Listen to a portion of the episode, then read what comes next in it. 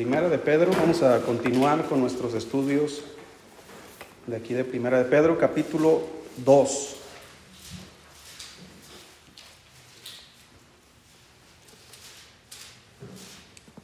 Muy bien, el, pasaje que vamos a leer, hermano, tiene que ver con, eh, dice la Biblia, que somos extranjeros y peregrinos sobre esta tierra.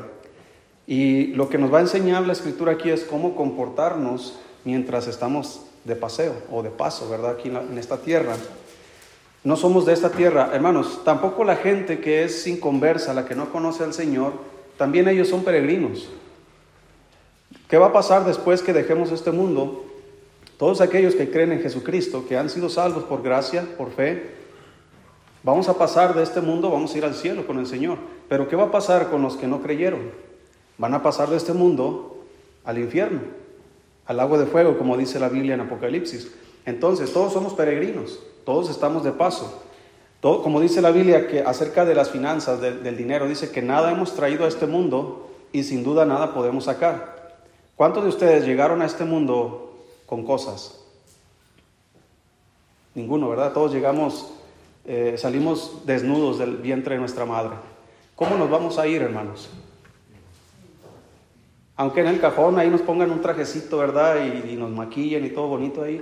Realmente, hermanos, la persona no está ahí. Ese cuerpo simplemente va a ir al panteón. Pero la persona, hermanos, se va, ya sea al cielo o ya sea al infierno, y no se va a llevar absolutamente nada.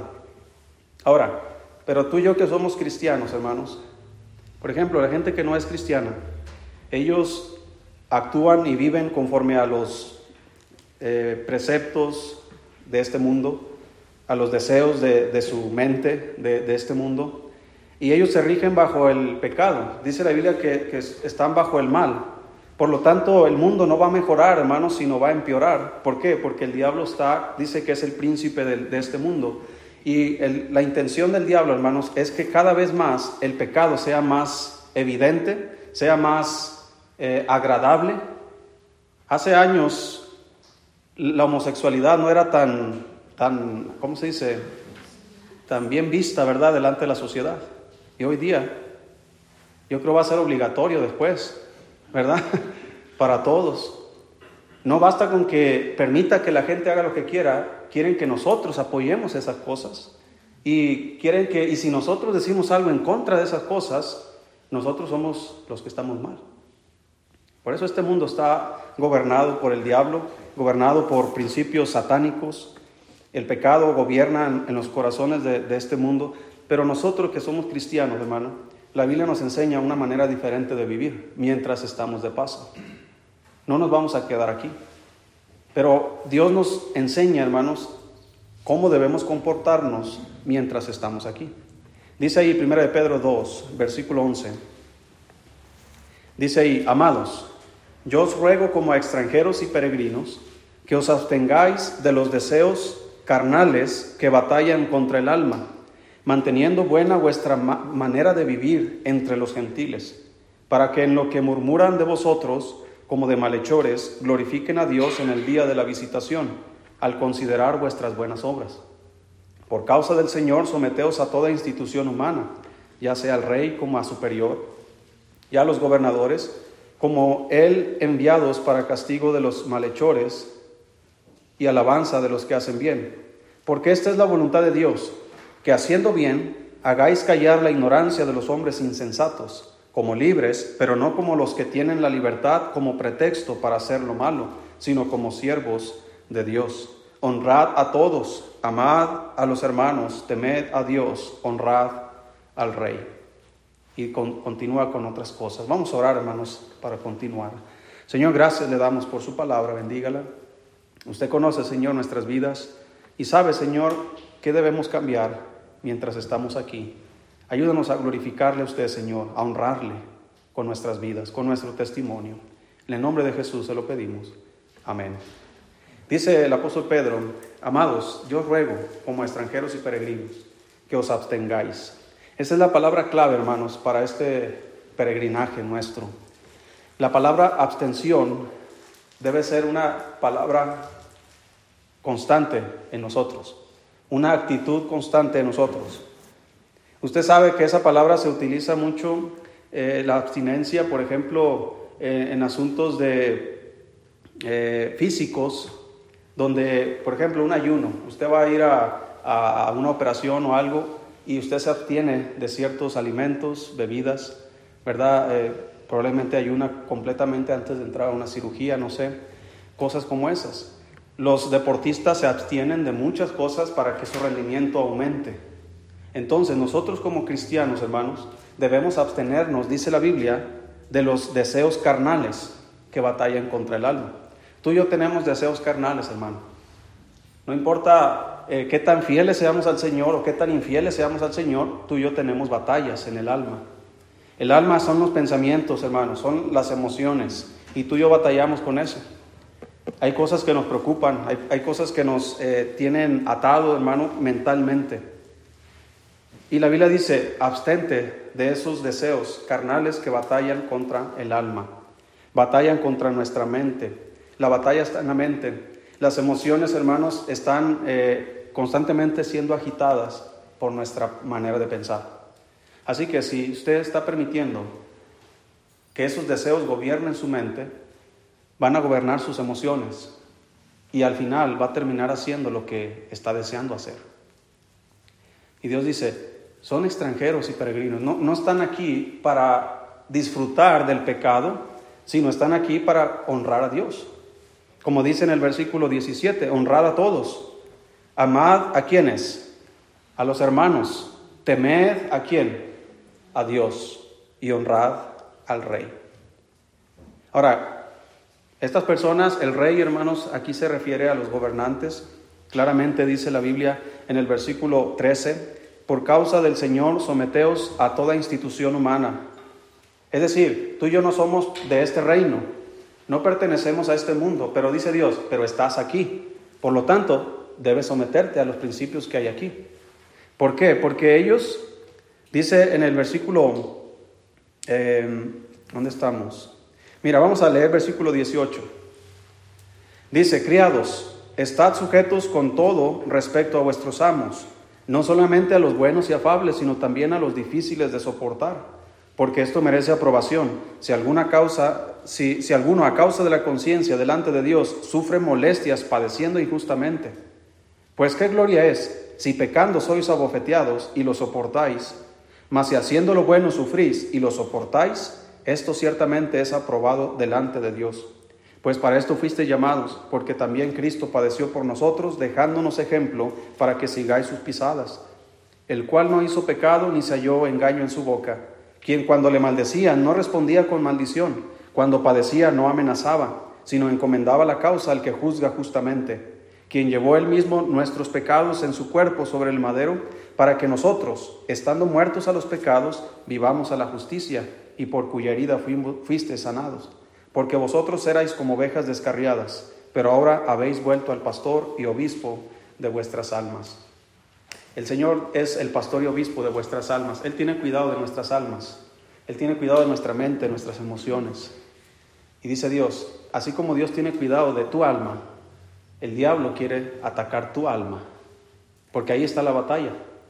Entonces Dios quiere protegerme a mí de pensamientos, de ideas, filosofías, de, todo tipo de enseñanzas que me van a desviar de la sana doctrina. Y el diablo está intentando atacarme con dardos de fuego constantemente, hermano, en mi mente, con ideas, pensamientos. Y todo eso choca, hermano, en nuestra mente.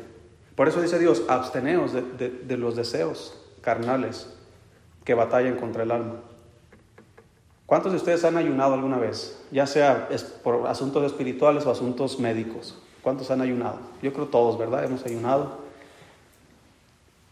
Si no has ayunado espiritualmente, te animo que lo hagas. Es algo muy, muy bueno para, para ti. Mira, cuando nos abstenemos, hermanos, en un ayuno, nuestro cuerpo comienza a necesitar lo que siempre le damos. Por ejemplo, yo tomo mucho café, mucho necesito cargamentos y cargamentos de café. Pero ¿sabe qué? Un día que no tome café, hay unos dolores de cabeza intensos. Y no es porque ande mal o desvelado, simplemente me falta el café. Entonces, cuando yo voy a hacer un ayuno, tengo que dejar de tomar café unos cinco días antes o bajarle la dosis.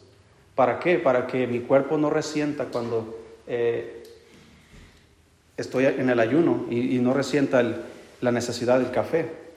Hay otras cosas que obviamente el, cuerpo comienza a, necesitar el alimento, la comida, el agua, la boca se pone seca. Lo que, lo que significa esto, hermano, es que cuando tú ayunas, tu cuerpo va muriendo. Es lo que literalmente está pasando. Pero ¿sabes qué es lo que está matando primero? Todas las células malas. Al tercer día del ayuno, hermanos, un ayuno prolongado, completo, de sólidos y líquidos, tres días completos, regenera todo tu organismo. Es como resetearte físicamente. Te ayuda. Si no te ayuda en lo espiritual, te va a ayudar en lo físico. Por donde quieras, es un gran beneficio. Pero hay una línea muy delgada, porque si tú pasas esos tres días sin comer y sin beber, puedes morir. Por eso es importante entender estas cosas. Así como tu cuerpo se regenera al abstenerte de todos los alimentos y todo lo que te nutre, y muchas de las cosas no te nutren, y te pones en óptimas condiciones, ¿qué crees que pasa cuando nos abstenemos de los deseos carnales? Nos ponemos en forma espiritualmente. Ya no nos va a, a ¿cómo se dice? Ya no nos va a afectar, hermanos, de una manera eh, importante los deseos que siempre, con, los que siempre estamos batallando. Porque se regenera o se pone en forma nuestra vida y nuestra condición espiritual. Por eso dice la Biblia, el versículo 12, manteniendo vuestra buena, vuestra manera de qué. Okay, ¿Cómo se mantiene una manera buena de vivir? Manteniéndose en forma absteniéndose de aquellas cosas que no me dejan mantenerme en ese, en ese ritmo de vida. Una persona que hace ejercicio, hermano, al principio, eh, no es recomendable que corra, sino que camine al principio. Una caminata nada más. Y varios días caminando solamente ciertos eh, kilómetros, ¿verdad? Después va aumentando y comienza a trotar. Después puede correr, correr, correr. Usted haga, hermanos, ¿cuántos de ustedes ahorita están haciendo ejercicio? bueno, la hermana, ¿verdad? La hermana sí. A lo mejor sí me gana la hermana en una carrera, ¿verdad? Mire, hermano, intente mañana a la mañana, a las 6 de la mañana, váyase a correr. Se le va a salir el corazón. ¿Sí? Le, le van a doler todos los músculos. Le va a dar un, ¿cómo se llama ese que, de repente se estira un nervio o algo, ¿verdad? Un ligamento. ¿Cómo? Un calambre se va a marear, va a haber estrellitas, va a haber negro y se va a desmayar.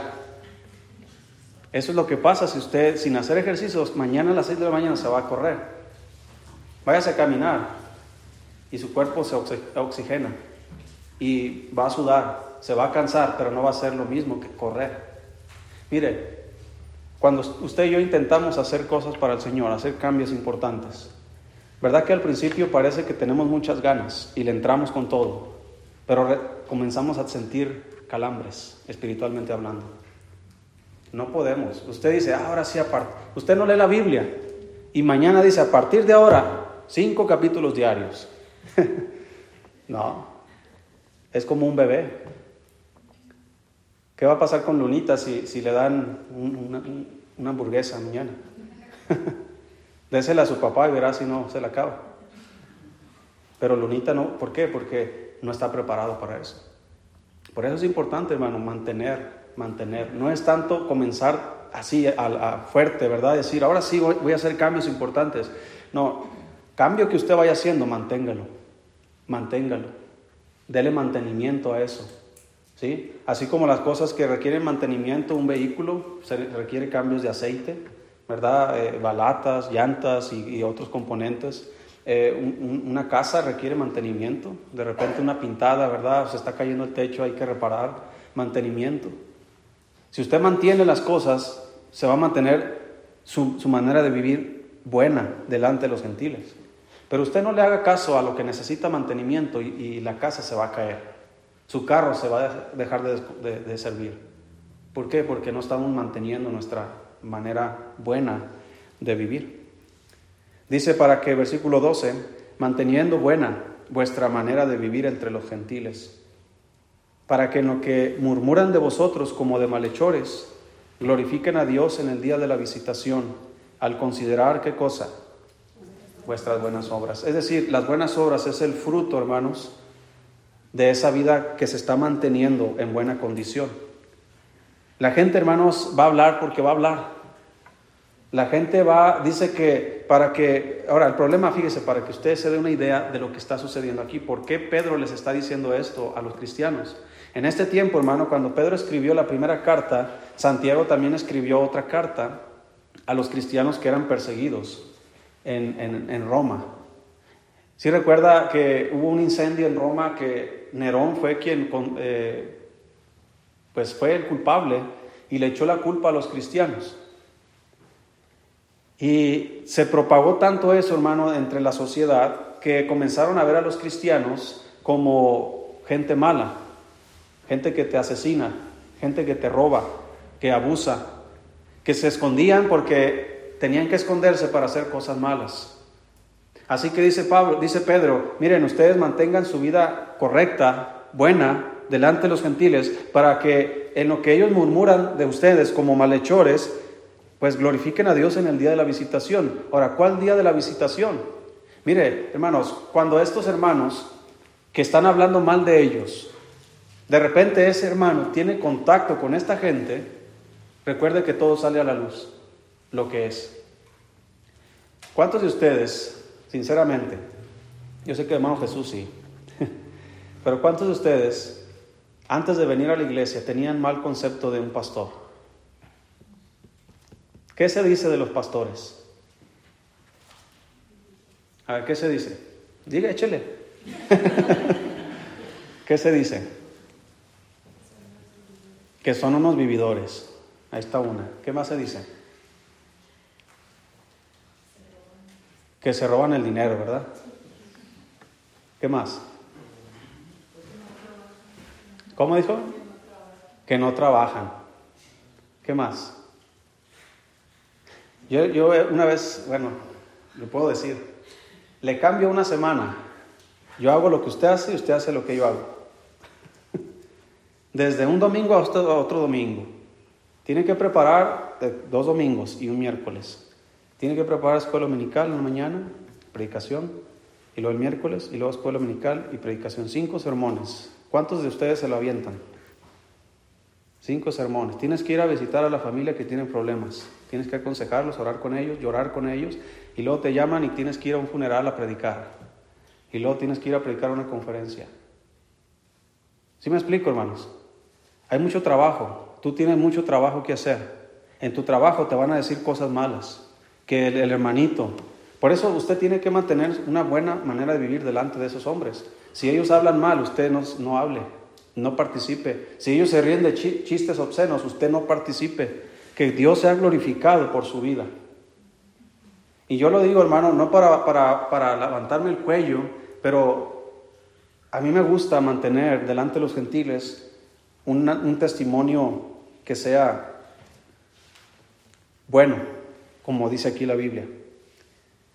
Una ocasión vino aquí una señora y comenzó a decir, a comentar que ya me había visto a mí y que no se, no se, se hablaban buenas cosas de mí.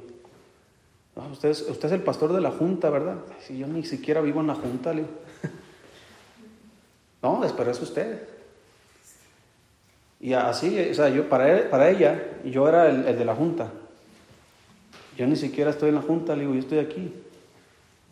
Al siguiente semana nos pidió un apoyo para la renta, no sé si te acuerdas, un apoyo para la renta, me escribió una cartita esa señora y, me dio una cartita, ¿verdad? Y me dijo, ah, pues que necesito para la renta y todo eso. Eh, le di algo, pero, pero la gente, hermano, va a hablar. Fíjate lo que dice ahí. En el versículo 15. Porque esta es la voluntad de Dios que haciendo bien hagáis callar, ¿qué cosa? La ignorancia de los hombres insensatos. Mucha gente habla sin saber, hermano. Mucha gente habla sin saber. Mucha gente va a hablar mal de ti sin saber. sin, sin saber la información. Simplemente escuchan un rumor y ¿qué hace la gente? Murmura, habla, dice, ¿verdad? Y, eso, hermano, afecta a, las personas. Pero, dice Dios, tú no puedes parar eso. Tú no puedes parar a la gente insensata. Pero tú puedes hacer esto, puedes mantenerte haciendo el bien. Haciendo el bien vas a callar la ignorancia de esos hombres. Haciendo lo correcto vas a hacer que esas personas cambien de parecer. Si ellos pensaban que eras, que eras malhechor, que eras un ladrón, que eras un mentiroso, que eras aquello, porque alguien les dijo, dice la palabra de Dios, cuando tú tengas contacto directo con esa gente, ellos se van a dar cuenta que no es lo que dijeron. Pero si no mantenemos una manera de vivir correcta, hermano, le vamos a dar la razón a ellos. Ah, mira, lo que me dijeron es exactamente lo que estoy viendo. Me dijeron que eras un, un pelado de esos del trabajo y mira, ahora aquí está con los del trabajo ah, diciendo peladeces. ¿Por qué? Porque me, lo escuché y ahora lo veo. Por eso es importante. Dice Dios, somos extranjeros y peregrinos, no somos parte de este mundo, no debemos vivir por los valores de este mundo, ni debemos, hermanos, moldearnos a este mundo. Debemos ser diferentes, manteniendo vuestra manera de vivir correcta entre los gentiles, para que en lo que ellos murmuran, porque son murmuraciones, nosotros glorifiquemos a Dios en el día de la visitación, al considerar vuestras buenas obras. Dice en el 13, por causa del Señor, someteos a toda institución humana, ya sea al rey como a superior, ya a los gobernadores, como por él enviados para castigo de los malhechores y alabanza de los que hacen bien. Se recuerda que en la pandemia, hermanos, eh, comenzó el gobierno a, a impedir que las iglesias se abrieran y tuvieran servicios. Hubo muchos puntos de vista de muchas iglesias, muchos pastores, muchos cristianos. Unos estaban en un lado diciendo que hay que obedecer porque la Biblia dice que debemos someternos a toda institución humana, que debemos obedecer a nuestros líderes eh, políticos. Otros en otro lado decían, la Biblia dice que es mejor obedecer a Dios antes que a los hombres. Y había esa, ¿verdad? Y muchas iglesias se fueron por un lado y apelando a la Biblia, podríamos decir que hicieron lo correcto. Otros, apelando a la Biblia, hicieron lo correcto. Lo que debemos nosotros saber es, ¿quién tiene la razón? ¿Estos o estos? Yo no podría decir, los que se sometieron a los reyes, ¿verdad? Al gobierno, estuvieron en lo correcto. Pero tampoco puedo decir, los que se sometieron a Dios y desafiaron, por decirlo así, al gobierno, estuvieron en lo, en lo correcto. Yo diría que cada caso es diferente. Hay algunos donde tal vez aplicaba a un lado, hay otros donde aplicaba a otro lado. Pero el Señor dice que debemos someternos a las leyes. Hay leyes, por ejemplo, las leyes de tránsito, hermano. No porque tú y yo seamos cristianos, significa que tú y yo podemos pasarnos los semáforos. Ahora, a mí me han perdonado multas, hermanos, y les soy sincero, porque también cometo errores. me han perdonado multas, hermano. ¿Sabe por qué? Porque soy pastor. No sé por qué. La policía ya sabe quién soy, ya sabe los vehículos que yo manejo aquí. Nomás uno, ¿verdad? Pero, Pero ya sabe cuáles son los vehículos, ¿verdad? Que yo traigo. Entonces, una vez estuve predicando en Sinaloa, de los mochis, iba a un lugar que se llama, no sé cómo se llama, no, ¿cómo se llama? Tabelojeca. Y pues tiene que agarrar uno camino entre los ejidos carretera. Y en una curvita, pues yo iba normal, pero el policía estaba exactamente donde das vuelta la curva y me detuvo. Oiga, usted venía muy rápido, me dice. Era un domingo en, la tarde, para ir al culto en la tarde.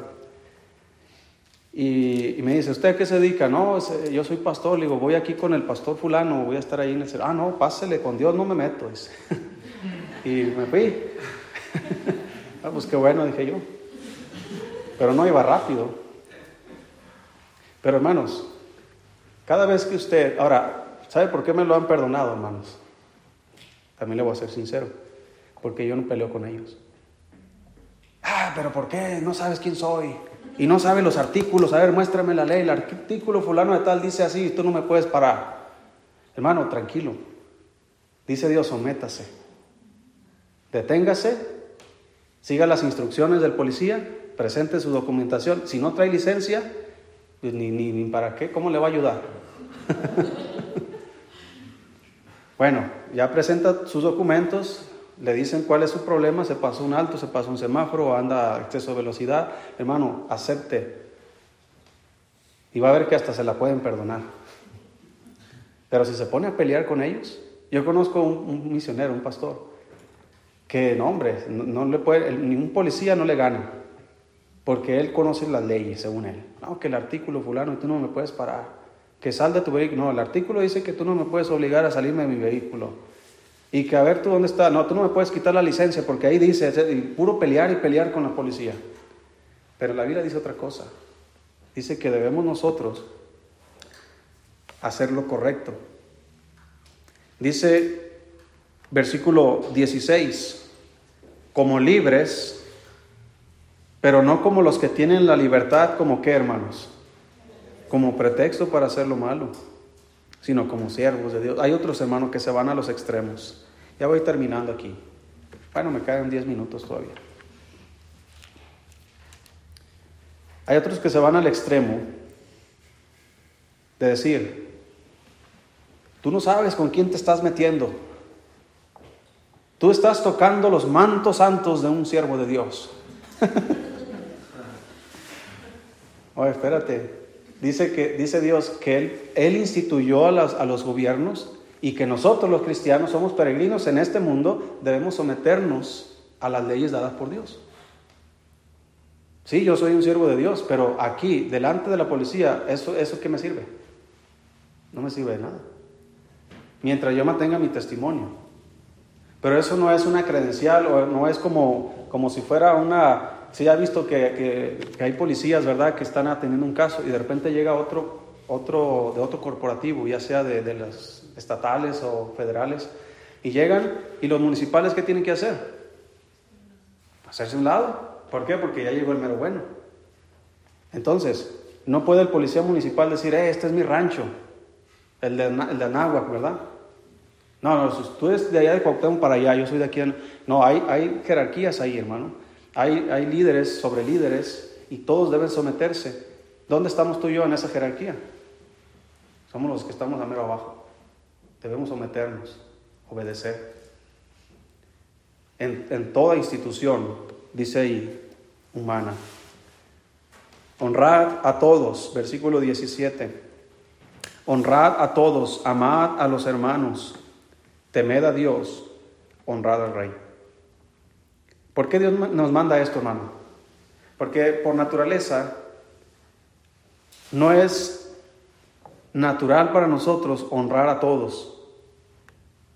Siempre queremos que, hermano, que nos honren. No es natural para los hijos obedecer a los padres, por eso Dios lo manda. No es natural para la mujer sujetarse a su esposo, por eso la Biblia lo manda. No es natural para el esposo amar a la esposa, por eso la Biblia lo manda. No es natural que tú y yo nos sometamos a las instituciones humanas porque, pero la Biblia sí lo demanda. Así que dice Dios, honrar a todos. Y cuando dice a todos, se refiere a, a nuestras relaciones y nuestras relaciones personales y con las instituciones, debemos nosotros honrarlos a todos. Amad a los hermanos. ¿Usted ama a los hermanos? Fíjese cómo está escrito ahí. Amad. Es un mandamiento. Dios nos está mandando que nos amemos. ¿Y qué implica eso, hermano? Amar a los hermanos. Mire, un ejemplo muy sencillo. Usted conoce la, familia de Jacob. ¿Cuántos hijos tuvo Jacob? ¿Cuántos? Jacob. Las doce tribus de Israel. ¿Cuántos fueron? Doce. Y tuvo una hija, Dina, entonces son trece. Ahora, Sí sabe los problemas que hubo entre ellos, ¿verdad? Había un muchachito ahí, José, el soñador, tuvo un sueño y, ¿y qué hicieron nosotros? Estaban molestos con él. Y luego Jacob le hizo una túnica de colores muy bonita, se la puso a José Y en lugar de hacer 12 túnicas, ¿verdad? Y, y un vestidito para su hija, nomás le hizo uno a José. Y los demás tuvieron celos, envidia y lo quisieron matar entre hermanos. Lo vendieron. ¿Cuántos de ustedes venderían a un hermano? no, y si lo vende por kilos, mejor.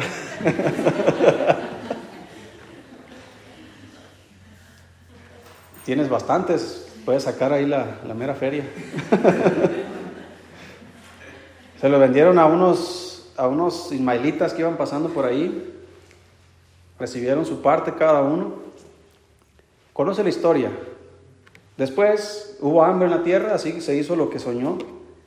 Y los hermanos de José, su padre les dijo, quiero que vayan a Egipto porque ahí hay comida, para que traigan comida. Cuando van, y usted conoce que José les pone una trampa, ¿verdad? Les, les pone su comida en sacos y le pone una copa dentro. Y les pone el dinero devuelto. Entonces ellos regresan a casa y se, se espantan porque el dinero que ellos habían pagado estaba en sus sacos. Entonces, el pensamiento era, van a pensar que nosotros lo robamos. Así que regresaron y con el doble de dinero y después sabemos que se destapó que tenía un hermano José que se llamaba Benjamín.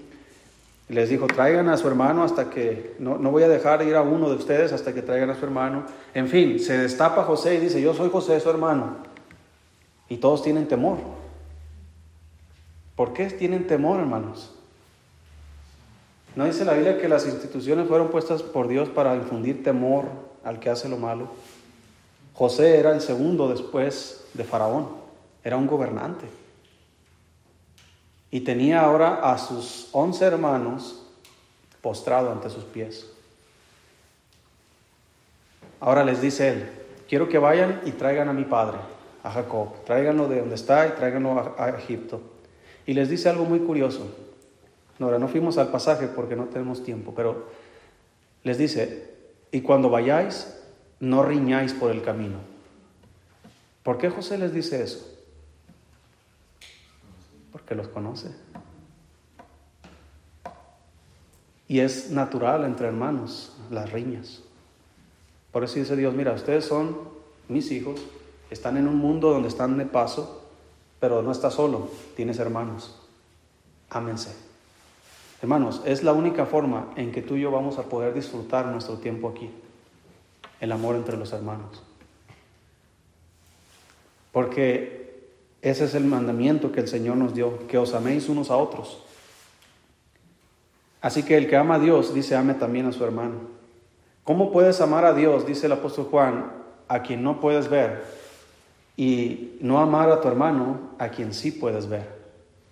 También Santiago dijo, ¿verdad? Que si ves a tu hermano padecer necesidad y no le das las cosas que necesita, ¿dónde está entonces tu fe? Entonces dice Dios, son extranjeros, son peregrinos, absténganse de toda especie de mal, de las cosas que batallan contra su alma, mantengan una buena manera de vivir delante de la gente allá afuera, que si los acusan falsamente, su buen testimonio va a dar testimonio delante de ellos de que no era así. Y mientras estén aquí, sométanse a, las instituciones humanas. No se peleen con los policías, ¿verdad? No es eso ahí, pero no se peleen con, con el gobierno, ¿verdad? Que porque ustedes tienen derechos. Hermano, Dios nos dice, sométase. Desde la escuela, desde el kinder, los niños tienen que someterse a sus maestros. En la, primaria, en la secundaria, en la escuela. Y cada uno tenemos relaciones diferentes con el gobierno, con la escuela, con el trabajo. Usted tiene jefes en el trabajo, ¿verdad que sí? ¿Qué tiene que hacer? Someterse. No, es que este no sabe, yo sé más que él. La Biblia dice, sométase. Dice, criados, versículo 18, ya, ya terminamos con este. Criados, estad sujetos con, con todo que respeto a vuestros amos, no solamente a los buenos y afables, sino también a los difíciles de soportar. ¿Quién ha tenido jefes difíciles de soportar? Todos, ¿verdad? Yo creo. ¿Qué dice Dios? Sométese. Porque el plan de Dios, hermano, es que todos los hombres sean salvos. Y si nuestro mal testimonio va a hacer que la gente se aleje de Dios, no se cumple el plan perfecto de Dios. Pero si yo soporto, soporto, aunque sea difícil de soportar este hombre, esta mujer, ese jefe, ¿verdad? Y, pero yo soy fiel, hago mi trabajo de buena calidad y, y cumplo con mis horarios y con todo lo que tengo que hacer, hermanos, yo estoy honrando a Dios y yo estoy honrando a todos. Y esa es la forma de vivir de un peregrino. Vamos a orar. Dios, gracias.